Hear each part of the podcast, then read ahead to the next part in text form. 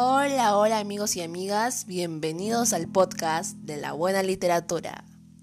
El día de hoy voy a narrarles un microlato titulado La noche oscura. La noche era oscura y silenciosa. Al fondo de la calle había un par de ojos callados. Reconocí de inmediato esos ojos asustadores, los cuales no tenían un cuerpo para dejar mi susto lastimero y sonoro.